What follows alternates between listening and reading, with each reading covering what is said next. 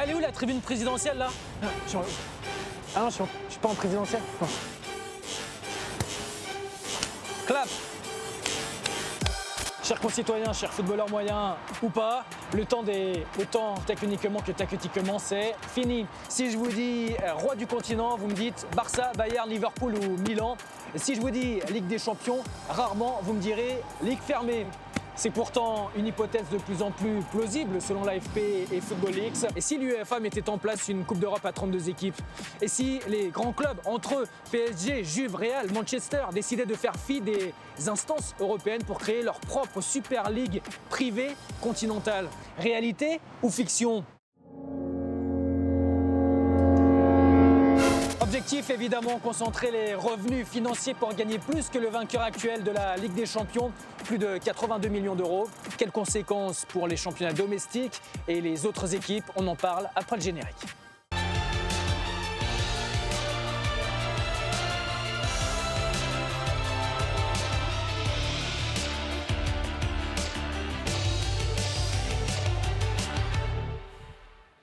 Bienvenue sur RT France pour un nouveau numéro de l'autre match. La phase de poule de la Ligue des Champions touche à sa fin. Dernière journée la semaine prochaine dans le format de compétition euh, que l'on connaît. Mais pourquoi pas une ligue euh, fermée, privée, entre grands clubs européens, l'échelon 2021-2024 ou euh, plus tard même. On en parle avec sur ce plateau deux invités. Jérémy Bastien, maître de conférence en sciences économiques à l'Université de, de Reims. Vous travaillez également pour le CDES, le Centre du droit et de l'économie du sport. Et puis vous allez remettre un rapport au ministère des Sports le mois prochain concernant le sujet des ligues fermées européennes. À vos côtés, euh, Xavier Barret, ancien journaliste à l'équipe à France Football. Vous avez travaillé également sur le- les ligues fermées européennes. Puis vous êtes aussi euh, l'auteur des Coupes du Monde en 90 minutes aux éditions Glénat. Bonjour messieurs. Bonsoir, Greg. Euh, avant de, de rentrer dans le vif du sujet, je vous propose un sondage qu'on a effectué euh, sur les réseaux sociaux avec euh, l'autre match. Euh, pour ou contre une ligue fermée à l'échelon européen 27% pour, 73% contre. Messieurs, votre position pour ou contre Jérémy? Alors c'est compliqué de, de la résumer, mais je dirais que plutôt contre. Plutôt contre. Euh, il faudrait déterminer quel, ce qu'on a- ce qu'on entend par ligue fermée, quel type de ligue fermée, mais dans l'ensemble plutôt contre. Xavier Oui, il y a des bons côtés à une ligue fermée pour les investisseurs, mais on est dans du sport et l'essence même du sport, ça reste qu'on gagne, on perd, qu'on monte ou qu'on descend. Et par conséquent, non, euh, une ligue fermée telle qu'elle est en Europe, telle qu'elle est conçue aux États-Unis, euh, je ne pense pas que ce soit applicable. Et je n'y suis pas Alors, favorable. les- tous les deux, on est d'accord, vous êtes plutôt contre, mais il y aurait quand même euh, certains avantages à faire euh, une, ligue, une ligue fermée. Pourquoi est-ce que les, les clubs persisteraient à vouloir en faire une? Euh, Il y a eu des réunions récemment cet automne entre justement les, grands clubs européens, Jérémy? Alors tout à fait. Alors c'est vrai que là on parle beaucoup des menaces de ligue fermée dans le foot euh, aujourd'hui puisqu'il y a eu euh, cette menace de réforme mise en place par euh, par la l'UEFA très récemment. Il faut savoir que les menaces de création de ligue fermée par une structure privée commerciale dans le foot européen, ça remonte à il y a très longtemps dans les années 90, notamment via le, le projet Media Partner hein, qui avait été c'est un gros groupe audiovisuel hein, qui avait menacé de créer une ligue fermée dans le foot, projet qui avait été soutenu à l'époque hein, par euh, Silvio Berlusconi via notamment euh, sa- sa- une de ses sociétés, aussi par Rupert Ancien, Murdoch. ancien chef du gouvernement italien. Tout à et, fait. euh, Surtout président grand- du Milan AC, qui avait, fait. qui avait même un peu téléguidé d'ailleurs ce Mm. projet de Média Partner.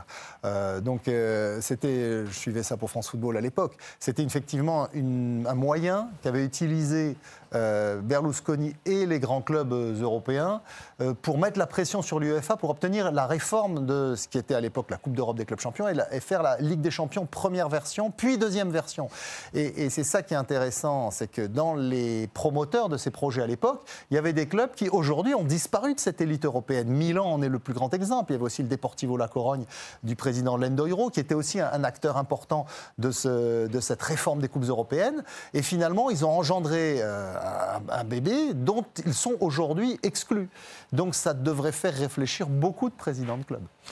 En tous les cas, à l'heure actuelle, euh, il y aurait deux projets qui pourraient être envisageables. L'un de l'UEFA, évidemment, et l'autre euh, d'un- d'une société que l'on appelle Key Capital Partner. Alors, l'UEFA, il y a eu des révélations au printemps dernier, euh, pour, que c'est des documents qui sont procurés l'AFP, euh, pour faire une compétition à 32 clubs avec des divisions inférieures.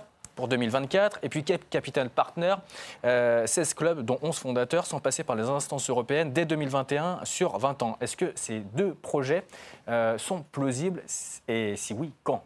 Alors, ce qui est, intéressant hein, dans l'opposition de ces deux projets, c'est qu'on voit qu'il y a, et ça on le remet bien dans l'étude que, vous avez évoquée, hein, qu'on a conduit avec le CDES en introduction, euh, ces deux projets émergent en fait deux types de ligues fermées. Une ligue fermée qui serait plutôt une ligue fermée fédérale, c'est-à-dire euh, organisée par l'UEFA. Donc là, on est en plein dans la réforme 2024 qui a été avortée, hein, puisqu'il y a une forte contestation derrière cette, logiquement derrière ce, projet.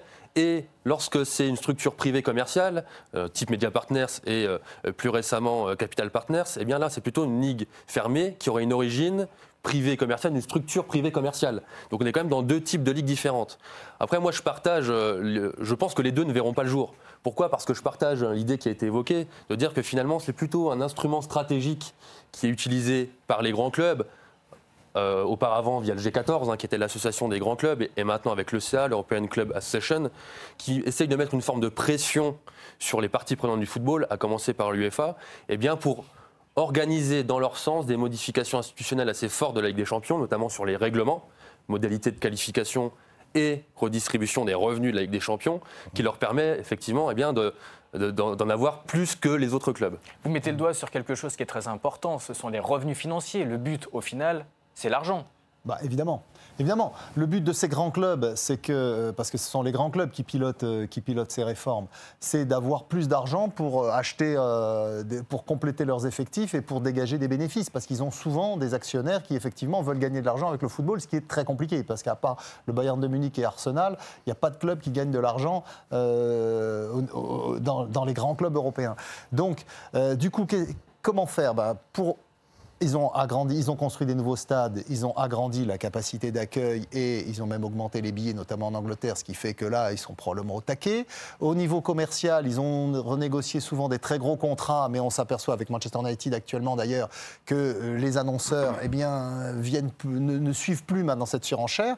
Donc le dernier élément sur lequel ils espèrent euh, jouer pour gagner plus d'argent, c'est effectivement les droits télé. Et pour ça, comme on a déjà un format qui fonctionne plutôt bien au niveau de la Ligue des Champions depuis 15 ans maintenant, euh, bah, ça va être une nouvelle formule qui multiplie les matchs, donc qui va permettre d'accroître ses revenus télévisuels. Et si, les grands, et si, les grands, clubs se rencontrent entre eux, forcément, c'est plus de spectacles, c'est tout le temps des, stades pleins. C'est euh, voilà, à, part à, part que cette formule a déjà existé. Elle a déjà existé en partie euh, au début des années 2000, lors de la Ligue des Champions deuxième version, où il y avait deux tours de poule c'est-à-dire qu'il y avait donc six matchs à l'automne pour le premier tour de poule, il y avait huit poules de 4, et il y avait ensuite à nouveau six matchs avec quatre poules de 4. Je ne sais pas si beaucoup de gens se souviennent de cette période-là, mais ça n'avait pas remporté euh, l'adhésion du public. Souvent d'ailleurs, euh, les matchs, bon, c'était en milieu de semaine, ça c'est un autre débat, mais se, déroulaient dans des stades qui n'étaient pas pleins. Euh, et il y a eu une telle accumulation de matchs que le public n'a plus suivi. Et donc l'UEFA est revenu à partir de 2000 5, je crois, euh, à la formule actuelle, à savoir une phase de poule à l'automne et une phase d'élimination directe avec des huitièmes de finale étalés sur un mois, voire un mois et demi, euh, parce que le public, lui, a envie d'élimination directe, il a envie de sensations, il a envie d'émotions, il a envie de connaître, euh, excusez-moi l'expression, ce goût du sang, c'est-à-dire on passe ou on est éliminé. Jérémy Bastien, votre rapport euh, a été commandé notamment par le ministère des Sports. Pourquoi est-ce que le ministère des Sports s'intéresse à ça euh, Quelle est la volonté des, politiques? Alors, je ne peux pas me faire leur porte-parole, mais ce qu'on peut dire, c'est la preuve hein, de, ce, de ce rapport qui a effectivement été en partie euh, euh, financé et donc commandité par le ministère des Sports via l'Observatoire de l'économie du sport. Euh, l'idée, c'est de dire le modèle traditionnel du sport européen, en opposition au modèle fermé nord-américain, c'est un modèle qui, a priori, est plus vertueux parce qu'un modèle avec de la solidarité, où on s'intéresse à la formation des joueurs, etc. Et donc l'idée, c'est de dire toutes les menaces croissantes dans le football, mais il faut aussi penser à d'autres sports, on ne peut pas faire autrement. Je pense à l'Euroleague de basketball, hein, qui est une ligue fermée ou semi-fermée, on peut en discuter. Mais dans tous les cas, euh, l'apparition de ce type de ligue qui rompt avec le modèle traditionnel sportif européen, eh bien ça, ça intéresse les politiques. Hein. Ils se posent des questions sur euh, est-ce qu'on doit mettre en place des mesures pour justement euh, contrer l'émergence de ce type de ligue? On parle de, politique, on peut parler de géopolitique également, parce qu'il y a parmi les, 16 clubs, si la Super League de, privée des 16 clubs se fait, parmi les 16, il y en a 11 fondateurs. Il y en aurait 5 qui seraient invités. Parmi les invités, je donne un exemple, Galatasaray ou Besiktas, deux clubs turcs sont invités, mais il se passe ce qui se passe par exemple en ce moment dans le nord syrien. Est-ce que par exemple les, les, grands clubs peuvent dire non, on ne vous invite pas parce que sur le plan, le plan géopolitique, il se passe ce qu'il se passe? C'est vrai que la géopolitique a un, rôle important. Euh, moi, je pense que ce qui va déterminer la constitution de cette ligue fermée, c'est des critères euh, purement économiques. Hein. Il faut, être clair. Si euh, Galatasaray ou d'autres clubs turcs sont en mesure de contribuer au revenu collectif de cette ligue fermée, là, on est vraiment dans la logique états-unienne. Hein. Aux États-Unis, ce qui, pourquoi une ligue va décider d'inclure une nouvelle franchise, comme on les appelle aux États-Unis, dans une ligue, c'est parce qu'elle est capable de générer des revenus collectivement pour la ligue. Donc, si un club européen est capable de générer des revenus collectivement pour l'ensemble de la Ligue fermée européenne de football, eh bien, elle sera intégrée. Alors, il faudrait vraiment qu'il y ait des, des, problématiques géopolitiques fortes pour que ça ne soit pas le cas et qu'elle ne soit pas intégrée. Le but, c'est peut-être euh, de protéger l'insécurité du sport, peut-être pour favoriser les, sponsors, que les sponsors soient sûrs de bien pouvoir sûr, avoir... de réduire ce qu'on appelait la glorieuse incertitude du sport, effectivement. Parce qu'aujourd'hui, on est avec des, investisseurs, des entreprises qui, qui effectivement misent beaucoup d'argent sur, sur le sport et, et, sur le football. Et donc, se retrouver tout d'un coup, parce qu'il y a un but contre son camp qui met à plat tout un investissement de parfois plusieurs années, c'est assez difficile à comprendre pour, pour les businessmen, pour les investisseurs. Donc ils veulent le réduire. On ne peut pas complètement leur jeter la pierre, parce que si le football euh, marche aussi bien, c'est parce qu'il y a des gens qui sont venus mettre de l'argent dedans, et qu'il y a beaucoup d'autres sports qui aimeraient qu'il y ait euh, autant d'investisseurs euh, dans, dans, leur sport. mais, mais le problème, c'est que vous ne pouvez pas non plus tout programmer à l'avance. Voilà, il y a, y a, dans le sport ces règles du jeu qui font que parfois bah, le petit bat le, grand. Donc si on tue euh, cet esprit en, verrouillant les championnats euh, ou les Coupes d'Europe, avec des ligues fermées, on, perd quand même beaucoup de, l'intérêt du sport. Alors on va avoir des spectacles, ce qui se passe aux États-Unis, maintenant on a des spectacles qui sont produits à la chaîne. D'ailleurs, les basketteurs jouent tous les deux jours, peu importe le décalage horaire, les voyages, etc. Donc parfois les spectacles sont effectivement de médiocre qualité. On y arrive au football d'ailleurs, avec des problèmes d'enchaînement des rendez-vous qui font que certains joueurs se blessent plus régulièrement sont cuits, avec bien sûr les dérives qu'il peut y avoir avec le dopage. Donc, moi, je pense que à tous les points de vue, la ligue fermée, c'est pas une solution. C'est pas dans la culture européenne. C'est pas bon pour euh, la formation. On l'a évoqué, on y reviendra peut-être. Et surtout, euh, surtout, ça, c'est pas dans l'esprit du sport. Deux, points sur, ces éléments. Euh, effectivement, ce qu'on peut dire, c'est qu'une ligue fermée, a priori, réduirait l'incertitude. Moi, je pense qu'aujourd'hui, telle qu'elle existe avec des champions réduit déjà énormément l'incertitude. Les accidents industriels, c'est-à-dire un club qui ne se qualifierait pas, un type euh, Real de Madrid, euh, pour les, pour les quarts de finale ou les huitièmes de finale, ça peut arriver, mais c'est un impact très minime, puisqu'aujourd'hui, il y a aussi des mesures de redistribution des revenus basées sur le market pool, c'est-à-dire que mmh. selon le marché national télévisé du club concerné, donc plus ça va favoriser les grandes, les grandes ligues nationales, hein, eh bien, les clubs vont toucher plus euh, plus d'argent, plus de revenus que les clubs qui pourraient arriver, par exemple, en finale. Euh, donc euh, ça, il y a des études qui le montrent très bien. Donc finalement, même en ayant pour une année des résultats sportifs qui ne sont pas ceux attendus en Ligue des Champions, un club peut toucher plus qu'un club finaliste. Donc ici, il y a vraiment des, éléments qui permettent un petit peu un petit matelas, un filet de sécurité pour les, grands clubs. Messieurs, c'est la fin de la première partie. Restez sur ce plateau de l'autre match tout de suite, la seconde période dans un instant. L'autre match spécial foot et Ligue fermée européenne. Sur ce plateau, nos invités n'ont pas bougé. Xavier Barret et euh, Jérémy Bastien. La Ligue des champions actuelle ne génère-t-elle pas assez d'argent pour les clubs? Élément de réponse avec Clément Delcourt. Comme l'an dernier, les 32 clubs participants à la Ligue des Champions se partageront un peu plus de 2 milliards d'euros. Tout d'abord, une qualification pour la phase de poule assure une prime de 15 250 000 euros, à laquelle s'ajoute une prime de résultat versée pour chaque match joué, 2,7 millions d'euros par victoire, 900 000 euros pour un match nul. Les deux premiers de chaque groupe accèdent au huitième de finale, plus 9,5 millions d'euros et ainsi de suite jusqu'au sacre final, où le vainqueur de la compétition empochera 4 millions d'euros supplémentaires. Au total, si un club réussit le parcours parfait, il empochera 82 450 000 euros, une somme à laquelle il faut ajouter encore de multiples primes, comme celles liées au classement UEFA, au market pool ou encore aux droits télé. plus de 82 millions d'euros, Jérémy Bastien, c'est pas assez euh, pour les, clubs européens. Combien est-ce qu'ils pourraient toucher si cette ligue euh, fermée se, faisait? J'en ai, aucune idée. C'est vrai que c'est un montant qui est déjà euh, énorme. Hein. Si on s'intéresse par exemple aux, 20 clubs qui dégagent le plus de revenus, j'y reviendrai, puisque revenus et rentabilité, c'est pas tout à fait la même chose, un chiffre d'affaires rentabilité. Mais ces 20 clubs, hein, c'est à peu près 8 milliards d'euros euh, de chiffre d'affaires sur les 16 milliards du Big Five et les un peu plus de 20 milliards, je crois, de l'ensemble des divisions euh, euh, européennes. Donc c'est quand même assez fort. Hein. Ces 20 clubs participent à la Ligue des Champions de manière structurelle et régulière. Donc c'est déjà des montants qui sont très importants. Je ne suis pas persuadé qu'une ligue fermée, telle qu'on l'a définie depuis tout à l'heure, permettrait d'avoir plus de revenus, peut-être. effectivement, les exemples nord-américains nous montrent que les chiffres d'affaires des franchises sont énormes.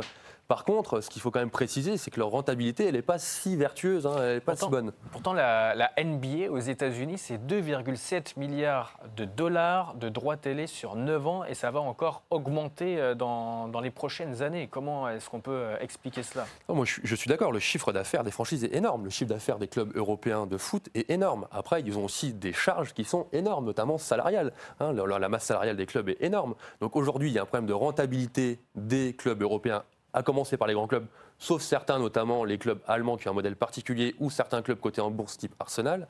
Mais euh, la plupart des clubs sont dans des situations euh, financières soit très endettés, soit déficitaires avec des apports d'actionnaires réguliers, etc.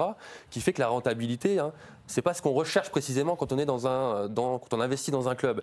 Et la ligue fermée ne changera rien dans tout ça. C'est un peu ce que recherchent les nouveaux actionnaires, notamment les fonds de pension américains, qui viennent, qui prennent des clubs en France, en Italie, euh, euh, en Angleterre, et, en tablant sur l'augmentation de ces fameux droits télé, justement. Mais c'est euh, ce qu'ils cherchent, mais pour le moment, ils ont souvent du mal à le trouver. Du, coup, d'où les, les, tâtonnements auxquels on peut assister, notamment Manchester United, par exemple. Vous parlez de Manchester United, justement, derrière vous, il y a les frères Glazer, propriétaires américains est-ce que eux, ils pousseraient, par exemple, pour faire euh, une, ligue euh, privée? Je pense également à, LeBron James, la star des, Lakers en NBA aux, États-Unis, qui lui est, actionnaire minoritaire hein, de, Liverpool à, hauteur de, 2%. Est-ce que ces Américains qui connaissent que les ligues fermées poussent pour avoir une ligue fermée en Europe? Ils ont des contrats marketing extrêmement importants. Manchester United, le contrat marketing avec Adidas, par exemple, c'est 800 millions d'euros sur 10 ans. Seulement, il est conditionné par leur participation à la Ligue des Champions. D'ailleurs, c'est José Mourinho qui l'avait révélé lui-même à l'époque où il était encore à Manchester United. Il disait J'ai la pression parce que si je me qualifie pas pour la Ligue des Champions, le club, euh, le contrat Adidas est réduit de moitié. Euh, donc vous voyez l'importance. Et là, ils sont en train de renégocier un contrat avec, euh, avec Chevrolet, en l'occurrence, euh, les, voitures américaines. Et, Chevrolet, alors j'ai plus en, tête le chiffre précis du, contrat annuel qu'ils ont. Et, actuellement, Chevrolet ne veut pas re-signer au même montant. Ils avaient commencé à négocier sur une base plus élevée. Le et pourquoi? Parce que Manchester United n'est plus en Ligue des Champions. Or, aujourd'hui, la Ligue des Champions, c'est la vitrine absolue pour le football, pour les clubs et pour les joueurs d'ailleurs. Donc pour un club qui veut attirer des grands joueurs, il faut jouer en Ligue des Champions, sinon les joueurs ne viennent pas. Donc on est dans une logique, effectivement, un cercle vertueux ou vicieux d'ailleurs, qui, qui fait qu'on veut du toujours plus à tous les niveaux. Et aujourd'hui, ces, ces clubs-là, et c'est particulièrement euh, terrible en Angleterre, puisque vous avez six clubs pour quatre places. Hein, puisqu'il y a le Big Six avec euh, les deux Manchester, euh, les trois clubs de Londres, Arsenal, euh, Chelsea et, Tottenham, ainsi que Liverpool. Ils sont six à se battre pour quatre places qualificatives en Ligue des Champions. Vous imaginez bien que ces six clubs-là, ils veulent une ligue fermée pour être sûrs d'être en Ligue des Champions. On parle euh, là de l'Angleterre, mais on peut parler des, autres championnats, euh, souvent moins bien dotés, le championnat de France par exemple. Quelles conséquences une ligue privée sur euh, le championnat de France et sur les, autres équipes? L'Olympique lyonnais, les Girondins de Bordeaux, il y a d'ailleurs une déclaration de, Jean-Michel Aulas qu'on pourra voir dans, un instant, mais, quelles, conséquences pour, ces clubs-là? Alors la conséquence, c'est déjà de participer ou pas à cette ligue fermée. Effectivement, si on ne participe pas à cette ligue fermée, on se prive de revenus qui seraient énormes, et on peut tout à fait penser qu'en plus les championnats domestiques, c'est-à-dire nationaux, verraient leurs revenus baisser notamment en termes de droits télé, avec l'émergence de cette ligue, ligue fermée. Ce serait la mort des championnats domestiques? Non, je ne pense pas. Encore une fois, il y a quand même une culture sportive dans certains pays qui est forte et on ne peut pas euh, penser que les, championnats euh, seraient complètement détruits. En Angleterre peut-être, mais la culture euh, du foot, elle n'est pas aussi forte en France qu'en Angleterre. Non, je suis d'accord, mais je pense que le, foot pourra continuer à, exister. Après, la question qui se pose, c'est finalement, si une ligue fermée apparaît, est-ce qu'on va autoriser, est-ce que la structure qui sera à l'origine de la fermeture de la compétition supranationale, pour le coup, elle autoriserait ces clubs à participer aux compétitions domestique. Là, il y a tout un débat par rapport à ça. Là, effectivement, si demain le PSG ne participe plus au championnat domestique parce qu'il participe à la Ligue fermée, là, effectivement, il y a des craintes à avoir euh, de, manière assez forte. C'est le vrai, le, vrai, le vrai danger, effectivement, il est là. Il est là à deux niveaux. D'abord, on l'a évoqué rapidement avec les créneaux, de, les jours de match. Hein, et on sait que les promoteurs de cette ligue fermée voudraient passer les matchs sur le week-end. Parce qu'effectivement, si vous avez tous les week-ends pardon, un Bayern Arsenal, un Juventus Manchester United, un Real Manchester City ou un Tottenham Barcelone, euh, et que ça tourne comme ça, forcément, les gens vont regarder ces, matchs-là euh, le week-end, euh, se déplacer éventuellement dans les stades et ne vont plus aller voir les championnats nationaux. Donc il y a effectivement déjà ce combat sur le moment des, rencontres. On sait que pour le moment, les, les championnats nationaux et l'UEFA euh, ne veut pas lâcher, entre guillemets, les, week-ends. Et puis, il y a ensuite euh, l'ascenseur. On parlait de, ces ligues fermées donc, qui, euh, garantiraient les meilleurs clubs européens. Oui, mais il y a aussi l'ascenseur qui privera un club, prenons l'Ajax d'Amsterdam. L'Ajax d'Amsterdam, est-ce qu'il sera dans cette ligue fermée ou pas? Euh, Aujourd'hui, le championnat des Pays-Bas, mais c'est aussi valable pour le championnat de Belgique, le championnat de Suisse, le championnat d'Autriche. Le championnat de France. Tous ces championnats. Alors, championnat de France, c'est un peu de l'Olympique Lyonnais, des Tous ces championnats moyens ces championnats moyens, s'il n'y a pas la perspective pour le champion de participer à la Ligue des Champions, ils seront morts. Aujourd'hui, des clubs comme Bâle, comme Anderlecht, comme euh, l'Ajax, comme euh, le Celtic Glasgow, les Rangers, ils vivent, euh, ils disputent un championnat d'un intérêt très moyen dans l'unique but d'arriver en Ligue des Champions à la fin de la saison. Donc le championnat de France est un peu entre les deux parce que euh, quand il y a eu la renégociation des places directement qualificatives, pourtant la France était représentée par Jean-Michel Aulas, mais curieusement, alors soit il n'était pas là, soit il n'a pas compris, bref, il a très mal négocié le truc, ce qui fait que les Italiens, euh, qui étaient juste devant la France au classement UEFA, ont quatre places garanties. Euh, comme les Espagnols, les Allemands, les Anglais, et les Français se retrouvent avec deux et demi.